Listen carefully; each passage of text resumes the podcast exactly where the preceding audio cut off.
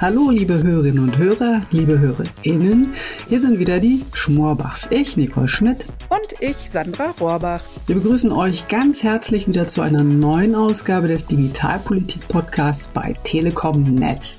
Und wie schon im letzten Jahr wollen wir beide uns auch 2022 einmal im Monat um die Digitalpolitik-Baustellen kümmern und über das sprechen, was in der Telekommunikationsbranche gerade heiß debattiert wird. Und deswegen starten wir in diesem Jahr auch mit einem neuen Klassiker, der gerade richtig Fahrt aufnimmt. Es geht um Klimaschutz und was gemacht werden sollte, damit durch wachsende Datenströme perspektivisch weniger CO2 ausgestoßen wird. Wir reden also über Nachhaltigkeit und Fair Share im Netz. Fair Share, das ist in der Netzgemeinde ja bereits ein geflügeltes Wort und steht stellvertretend für eine Diskussion, die nicht nur hier in Deutschland, sondern auch in Europa, in den Staaten oder auch in Asien intensiv geführt wird. Und mit Fair Share ist gemeint, dass große Unternehmen, die für ihre datenintensiven Inhalte die Breitbandnetze in Anspruch nehmen, sich auch an den Kosten für den Bau und Betrieb dieser Netze beteiligen sollten. Fair Share steht gleichzeitig auch für den Ansatz beziehungsweise das Konzept Konzerne, um ein paar Namen zu nennen, wie Meta, Google, Amazon, Netflix, Apple und Co. in die Verantwortung zu nehmen, weil sie mit rund 80 Prozent den größten Anteil unseres Datenverbrauchs auslösen und damit auch für entsprechend viel CO2-Ausstoß sorgen. Sprich, also Fair Share soll die Big Tech-Unternehmen auch dazu bringen, ihren Datenverbrauch nicht ins Unermessliche steigen zu lassen, sondern besonders energieeffizient zu handeln. Genau, Sandra. Halten wir also nochmal fest. Fair Share verfolgt damit im Wesentlichen zwei Ziele. Erstens Nachhaltigkeit und zweitens das Prinzip der fairen Kostenteilung. Ich mache da gleich mal ein Beispiel. Wenn der, der Streaming-Traffic im Netz deutlich steigt, wie jüngst durch extreme Zuschauerzahlen bei der Hitserie Squid Game zum Beispiel, müsste in diesem Fall Netflix, für die Zusatzlast im Netz mitzahlen. Zum einen, weil das Unternehmen damit einen massiven Schub beim Verkehrsaufkommen der Daten verursacht hat und zum anderen auch, weil genau das in den Netzen und den Rechenzentren einen deutlichen Anstieg beim Stromverbrauch auslöst und damit am Ende dieser digitalen Kette mehr CO2 ausgestoßen wird. Jedenfalls klingt Fair Share zuerst einmal so, als wäre ein Teilen von Kosten durchaus sinnvoll und gerecht, wenn wir Datenverbrauch und Klimaschutz in Einklang bringen wollen. Und das wollen ja die meisten gerade so. Ja, aber natürlich auch nicht alle, Sandra. Gegner der Idee halten Fair Share nämlich für Abzocke. Denn, so ihre Argumentation, der Kunde bezahle ja bereits für die Leitung und damit auch dafür, dass zum Beispiel Streamingdienste bei ihm zu Hause gut funktionieren.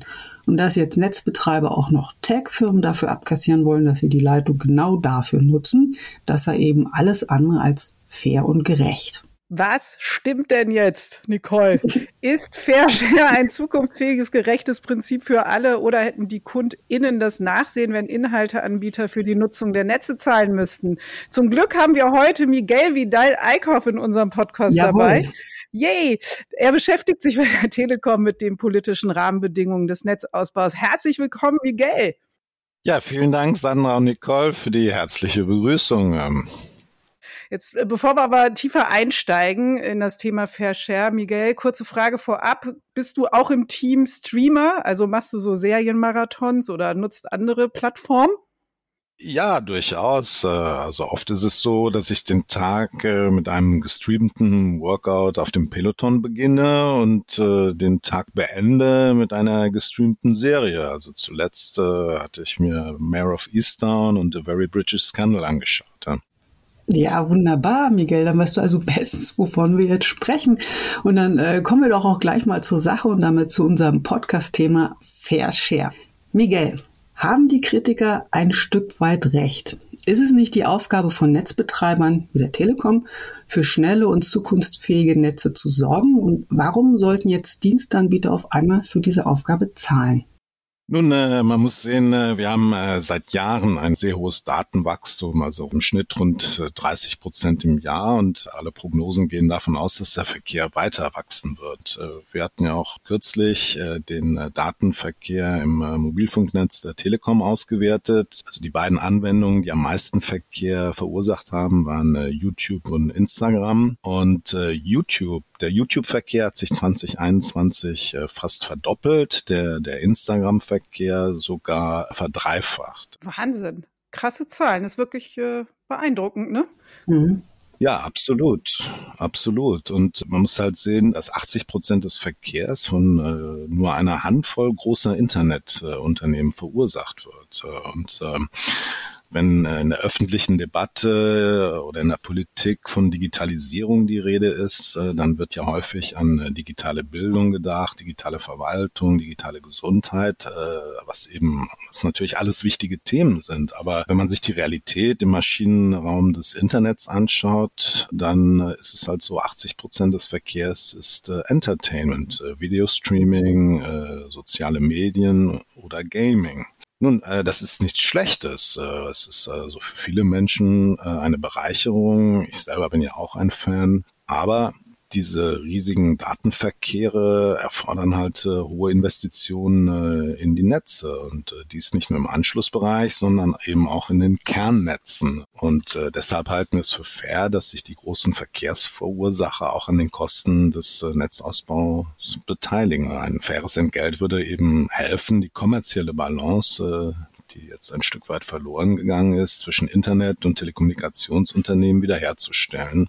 Und sie würde eben auch gleichzeitig wie eine CO2-Abgabe wirken weil äh, die hohen Datenströme treiben eben auch den äh, Energieverbrauch in die Höhe, vor allem den der Rechenzentren der großen Internetgiganten. Also deshalb äh, sollten äh, Verursacher an den Kosten beteiligt werden. Das ist ja was Neues. Es gibt's ja auch noch so noch nicht, dass Verursacher von Datenströmen mitzahlen für die Nutzung der Netze. Ähm, zumindest hierzulande nicht. Bisher kommen allein die Telekommunikationsunternehmen für den Transport der Daten in ihren Netzen auf und auch dafür, dass sie die Netze bauen, die diese hohe Datenlast überhaupt stemmen. Ist das in anderen Ländern anders geregelt? Das Fair Share-Thema wird äh, überall auf der Welt diskutiert, äh, also auch in den USA und auch in äh, Asien. Ähm, also in äh, Südkorea beispielsweise hat der große Erfolg der Netflix-Serie Squid Game zu einem riesigen Verkehrsanstieg geführt. Und, oh, da äh, frage ich dich als äh, Streamer gleich mal, Miguel, hast du die eigentlich gesehen? Ja, die habe ich auch gesehen. Ähm, ja. Fand ich sehr interessant, auf jeden Fall. Also auch für einen erhöhten Verkehrsanstieg. ja, habe ich auch einen Beitrag geleistet. Naja, der koreanische Netzbetreiber SK Broadband sagt, der Netflix-Verkehr hätte sich ver24-facht. Das oh, muss man sich mal auf der Zunge zergehen lassen. Ist dann auch vor Gericht gegangen und verlangt, dass Netflix sich an den Kosten für die notwendige Kapazitätserweiterung beteiligt. Das hat viel Aufsehen erregt und auch koreanische Parlamentarier dazu veranlasst, ein neues Gesetz zu diskutieren, das ganz klar regelt, dass künftig äh, Big Streamer sich an den Kosten des Netzausbaus äh, beteiligen müssen. Und ähm, auch in den USA ist das Thema äh, in der Diskussion. Also der FCC-Kommissar Brandon Carr äh, verlangt etwa den Freifahrtschein der großen Internetunternehmen auf den äh, Breitbandnetzen der USA ein Ende zu bereiten. Und äh, auch in Europa ist die Debatte jetzt in Gang gekommen. 13 CEOs großer europäischer Telekommunikationsunternehmen haben sich kürzlich in einem gemeinsamen Appell dafür eingesetzt, dass äh, künftig die Lastenteilung zwischen äh, Telekommunikationsunternehmen und äh, Internetunternehmen fair ausgestaltet wird und dass die Internetkonzerne einen Beitrag zum Netzausbau leisten. Die Debatte läuft also weltweit.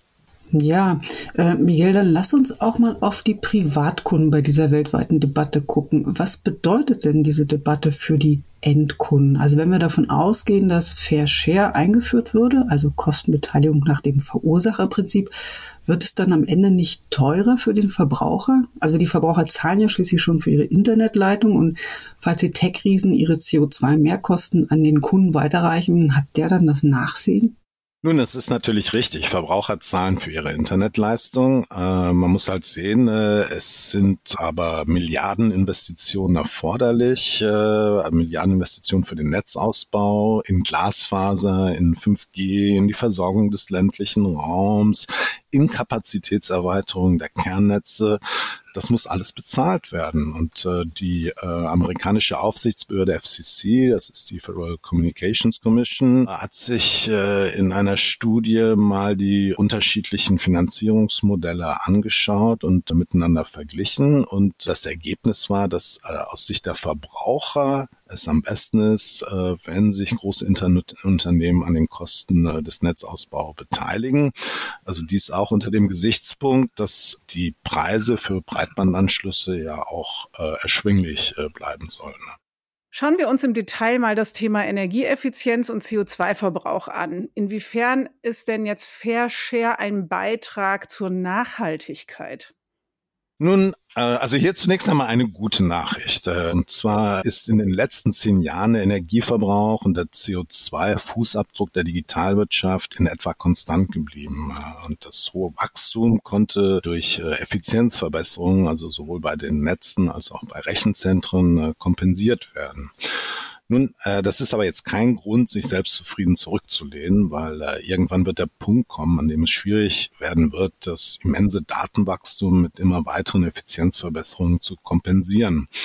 Und äh, wir sehen äh, bereits heute, dass wir hier an äh, Grenzen stoßen und äh, beispielsweise in Frankfurt, wo der Bau von Rechenzentren boomt, äh, stellt der riesige Stromverbrauch und die immense Abwärme, die die Klimaziele der Stadt äh, in Frage. Und äh, vergleichbare Probleme haben auch Kommunen in den Niederlanden oder in Irland, äh, wo sich eben auch viele Rechenzentren äh, angesiedelt haben.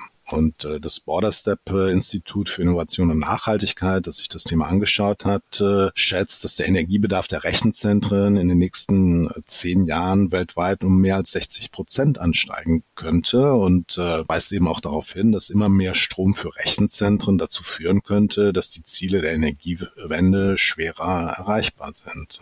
Eine Gebühr für riesige Datenmengen würde also nicht nur helfen, die kommerzielle Balance zwischen äh, Internet- und Telekommunikationsunternehmen wieder herzustellen, sondern sie würde eben auch Anreize setzen, äh, Verkehrsströme zu optimieren. Und äh, die Wirkungsweise wäre vergleichbar mit der einer CO2-Abgabe.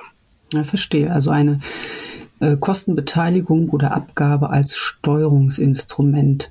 Okay, Miguel, lass uns bitte auch noch ein Wörtchen zum Thema Netzneutralität verlieren. Mit Fair Share, das ist die Sorge einiger, würde das Prinzip der Netzneutralität aufgegeben. Also das Prinzip, dass alle Daten im Netz gleich behandelt werden müssen. Sind diese Bedenken berechtigt? Nun, äh, Netzneutralitätsregeln sollen in der Tat die Gleichbehandlung von Daten und äh, diskriminierungsfreien Netzzugang sicher stellen. Und äh, die äh, ursprüngliche Absicht des Gesetzgebers war es ja auch, sicherzustellen, dass äh, kleine Dienste und Inhalteanbieter nicht äh, benachteiligt werden. Aber Netzneutralität war niemals dafür gedacht, eine Handvoll großer Internetunternehmen und deren riesigen Datenverkehr zu schützen. Und äh, wenn wir mit äh, Fairshare weiterkommen wollen, dann müssen in Zukunft Breitbandanbieter und große Inhalteanbieter auf Augenhöhe miteinander verhandeln können, was heute nicht der Fall ist. Und äh, die Verhandlungen sollten äh, von einer zuständigen Behörde überwacht werden, äh, die im Streitfall auch als äh, Schiedsrichter angerufen werden kann. Kleinere und mittlere Unternehmen werden ohnehin von einer Fair-Share-Gebühr ausgenommen. Deshalb äh, als Fazit, äh, wir brauchen insgesamt ein Regelwerk, das den neuen Marktrealitäten äh, Rechnung trägt. Aber ich denke, die Debatte ist äh, weltweit eröffnet. Ja, und du hast uns das schön erklärt, um was es da genau geht. Vielen, vielen Dank, Miguel dass du bei uns warst bei unserer ersten Podcast-Folge Digitalpolitik im Jahr 2022. Ich danke euch. Ja, danke an dich und vielen Dank auch äh, an euch alle fürs Zuhören. An der Stelle noch ein kleiner Streaming-Tipp von uns. Äh, schaut euch doch gern den letzten Netzgeschichten-Talk der Telekom auf YouTube an, wenn ihr noch ein paar weitere Experten zum Thema Fair Share hören wollt. Ansonsten würde uns natürlich sehr interessieren, was ihr von Fair Share haltet. Schreibt uns also gerne unter Podcast podcast.telekom.de, bis wir in vier Wochen wieder für euch da sind. Bis dahin unterhalten euch unsere KollegInnen Steffi Halle und Georg von Wagner. Und damit sagen wir Tschüss, eure Schmorbachs Nicole Schmidt und Sandra Rohrbach.